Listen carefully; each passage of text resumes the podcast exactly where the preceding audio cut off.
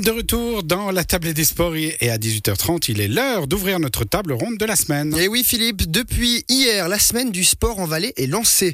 Elle durera jusqu'à samedi 27, le samedi 27 mai prochain, soit une semaine. Une semaine qui a pour but de mettre en lumière différentes thématiques en lien avec l'activité physique. Des conférences seront notamment organisées. Bref, une semaine placée sous le signe de la transpiration. Et en ce qui nous concerne, nous allons ouvrir un chapitre qui va nous intéresser jusqu'à 19h, celui des disciplines sportives un peu plus anonyme que le foot, le hockey ou encore le ski alpin ou autre sport d'hiver. On va tenter de comprendre comment les clubs issus de ces disciplines parviennent à évoluer dans ce contexte. Il sera également question de savoir comment améliorer leur visibilité via différents moyens qu'ils ont à disposition.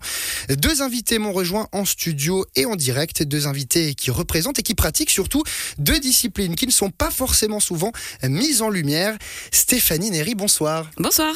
Vous êtes membre de l'équipe des Mermingans et une entente qui regroupe des joueuses de Nyon, Palaisieux et Montais, et surtout qui milite en première division suisse de rugby féminin. En face de vous, euh, Gilles Borgeot, bonsoir. Bonsoir. Euh, vous êtes membre euh, du club de tennis de table de Colombé-Murat, membre actif depuis de longues années, on y reviendra. Bienvenue à tous les deux et surtout merci d'avoir accepté notre invitation, c'est un vrai plaisir. Première question peut-être pour vous, Stéphanie Néry. Est-ce que vous êtes d'accord lorsqu'on parle de rugby comme étant une discipline un petit peu moins mise en avant? Bah oui, malheureusement, je pense que c'est c'est moins connu et puis euh, les gens ont peut-être souvent euh, peur d'aller voir ce que c'est. Euh, mais faut dire que je pense que nous, toutes les filles dans l'équipe, on est presque toutes venues par hasard et par curiosité mmh. et on n'est jamais reparti. Donc je pense qu'il faut faut venir découvrir. Et justement, qu'est-ce que selon vous, qu'est-ce qui explique finalement qu'on qu'on mette cette étiquette de sport un petit peu plus anonyme sur le rugby?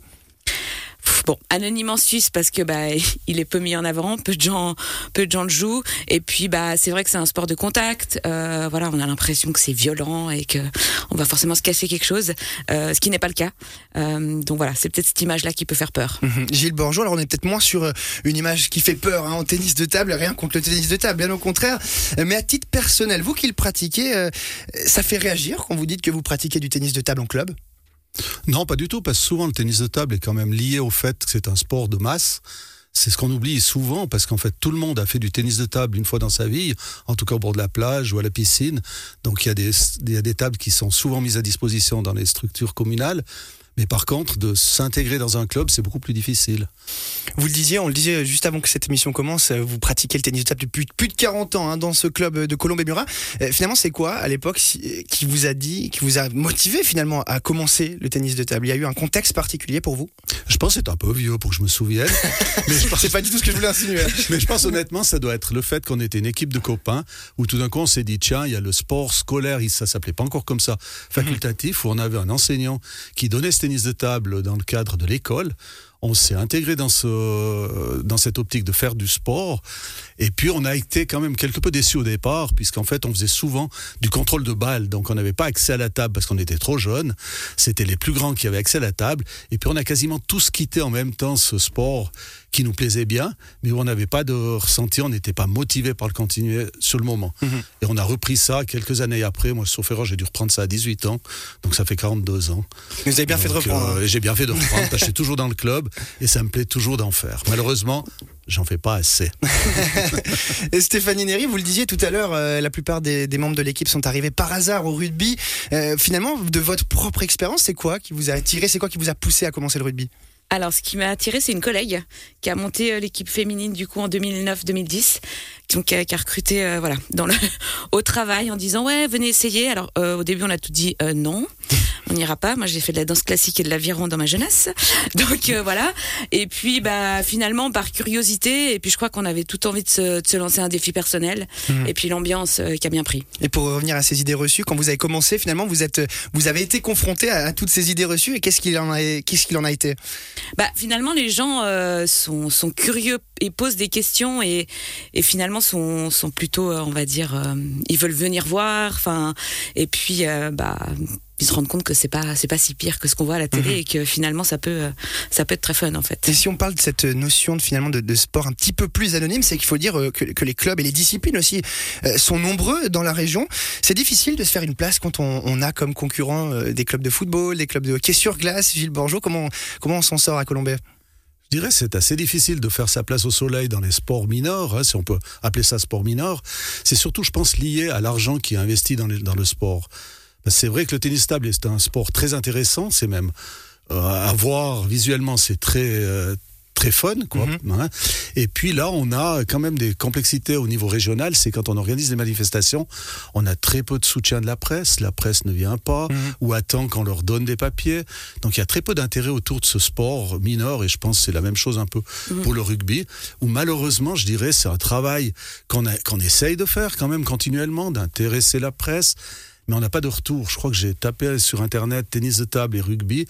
Je pense le dernier article, je crois que c'était votre euh, euh, joueuse ouais. qui a été nommée, euh, quoi, qui a été prise pour la fédération suisse Ouais. dans l'équipe suisse. Mhm. Je crois que c'est le dernier article sur le, le, le rugby féminin et ça date de 2015 ou je sais Ouais. plus quand, 2017. Vous, vous confirmez, Donc- Stéphanie Neri, il y a cette problématique-là de aussi de peut-être des médias hein, qui, Ouais. jouent pas forcément leur rôle? Alors c'est vrai que nous on est toujours euh, alors c'est un peu du bouche à oreille d'aller voir si on a des contacts euh, voilà je sais qu'on a harcelé pas mal Radio Chablais pour passer nos résultats euh, régulièrement le dimanche soir Mais non. donc voilà mais ça se fait de mieux en mieux mais c'est vrai que bah oui voilà faut c'est toujours le petit encart dans Mhm. la page sport mais euh, c'est vrai qu'on doit beaucoup euh, beaucoup se battre face au, au sport plus connu Et, et- et ça a une conséquence aussi, et je reste avec vous Stéphanie Neri, c'est vrai qu'au Mermigans, qui est déjà une entente, hein, qui regroupe trois euh, localités, finalement c'est déjà peut-être le signe que euh, c'est compliqué de faire une équipe sur une seule commune.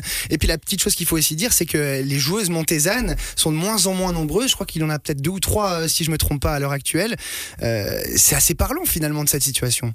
Oui, alors c'est très parlant. Bon, à savoir que nous, donc le- l'entente Mermigans, elle a été créée pour qu'on joue au championnat à 15. Donc il y a 15 joueuses sur le terrain qui jouent, mais c'est une feuille de match de 23 joueuses. Euh, faut au moins un contingent de 30 personnes. Enfin voilà, le tournus. Enfin, s'il y a des absences. Et puis, euh, bah c'est vrai qu'après ce qu'on a vu, euh, là, ça fait 10 ans hein, que l'équipe Mermigans, elle, euh, elle, elle existe. Alors il y a toujours eu, hein, à un moment donné, il y avait plus de filles à Montaix, moins à Nyon, un peu Et, et moins à les autres en cas de. Donc, donc voilà. Donc là, c'est vrai qu'il y a eu un peu moins. Euh, Il y a eu des départs. euh, on est trois à être en congé maternité depuis la mi-saison. Donc voilà. Après, moi, je pense que il y a un moment donné, ça tourne et ça va reprendre. Mais on espère qu'il y ait des, des- en tout cas, des plus jeunes qui puissent euh, recréer ce noyau et puis poursuivre l'histoire. C'est inquiétant quand même de voir que à la base une entente elle est créée aussi pour déjà pallier à ce souci d'effectif et puis là on se rend compte que même avec cette entente il peut y avoir quelques bah voilà des équipes qui, qui ont besoin de joueuses finalement Euh, c'est inquiétant dans le sens où l'équipe pourrait peut-être disparaître si euh, si ça se poursuit Alors oui, elle pourrait disparaître. Après, euh, voilà, de nouveau, c'est dans notre histoire, il y a déjà eu des moments où on a été moins. Et puis, euh, il y a quand même des recrues qui arrivent. On compte justement sur les plus jeunes pour appeler leurs les copines, etc. Puis bah, l'autre élément, on va pas se mentir, c'est que le Covid a fait assez mal. Mhm. Alors je pense dans tous les sports où, voilà, les gens ont peut-être pris le temps de faire d'autres choses, mais euh. J'allais C'est dire, de je vois Gilles Ouais. acquiescer. Évidemment, c'est à peu près tous les sports qui ont été touchés. C'est tous les sports, hein, donc je crois que, euh, y compris les sports connus et autres, euh, ils ont eu de la peine parce que les jeunes sont mis ailleurs à d'autres activités. Puis de se dire maintenant on se relève du lit pour aller à l'entraînement, c'est compliqué. Et je pense que tous les sports on en, on a pâti, puis on en pâtit encore maintenant. Donc c'est Ouais. vrai que c'est dur à redonner ce dynamisme chez les jeunes qui peuvent faire du sport, donc de les réintégrer, de les réintéresser, puis qui s'intéressent eux-mêmes. Et ça, c'est une complexité qu'on a aujourd'hui dans tous les clubs, et surtout aussi de garder des jeunes sur la durée. Aujourd'hui, on est plus au sport que l'on fait pendant quelques années, et puis après on change, on va voir d'autres sports. Moi, je suis un très mauvais exemple, j'ai fait quasiment tous les sports, mais je trouve que c'est vrai maintenant de se lier à une association, à, une, un club, ça vient compliqué. Et Stéphanie Neri parlait tout à l'heure de la, des 10 ans d'existence des Mermingals du côté du tennis club de Colombé-Murat, du tennis de table, pardon, club de tennis de table de Colombé-Murat. On est sur euh, une existence qui a plus de 50 ans. Il y a aussi un 50 ans l'année prochaine. Euh, 50 ans l'année prochaine, bah, Ouais. ce sera l'occasion de fêter ça. Il y a aussi un, un, Vous êtes invité ancrage- d'ailleurs. si jamais. On prend l'invitation, Stéphanie sera là On aussi. prend note. On prend note. Mais cet ancrage historique aussi euh, permet euh, finalement d'avoir un, un socle stable malgré le fait qu'on parle d'un sport qui est un petit peu plus anonymisé. Il y a quand même une histoire à Colombay. Il y a une histoire, mais par contre, c'est compliqué à maintenir cette histoire. Toutes les années, on se bat pour des jeunes. Toutes les années, on se bat pour créer des équipes. On en a cinq actuellement. On aimerait bien en créer de plus. Cette année, ça va être encore compliqué. On a de plus en plus de gens qui sont intéressés par faire du sport, mais plus à outrance. Donc, c'est-à-dire, on a environ 18 matchs dans la saison. C'est de dire 18 soirs où on est pris par le, par le sport. Ça devient compliqué chez les gens aussi.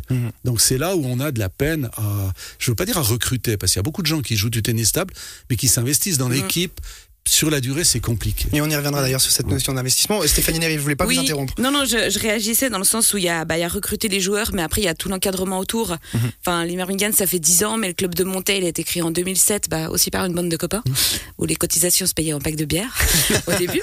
Euh, bon, la petite histoire, ce qui est plus le cas maintenant. Mais euh, c'est vrai qu'après, bah, il y a tout un staff, enfin voilà, qu'il faut aussi euh, renouveler, des éducateurs, enfin, et puis euh, voilà. Donc nous, on dit aussi, bah, d'aimer, même si des gens qui aiment le rugby et qui voudraient pas jouer, mais qui voudraient aider, euh, voilà, c'est aussi des gens comme ça qu'on cherche. Ouais. Et il y a de la place pour ces pour ces gens-là. L'appel est lancé, mais sacré défi quand même de pérenniser ces clubs, on l'entend, et discussion intéressante que nous allons d'ailleurs poursuivre dans la seconde partie de notre table ronde de la semaine. En attendant, on marque une pause musicale dans cette table ronde et on se retrouve juste après ça.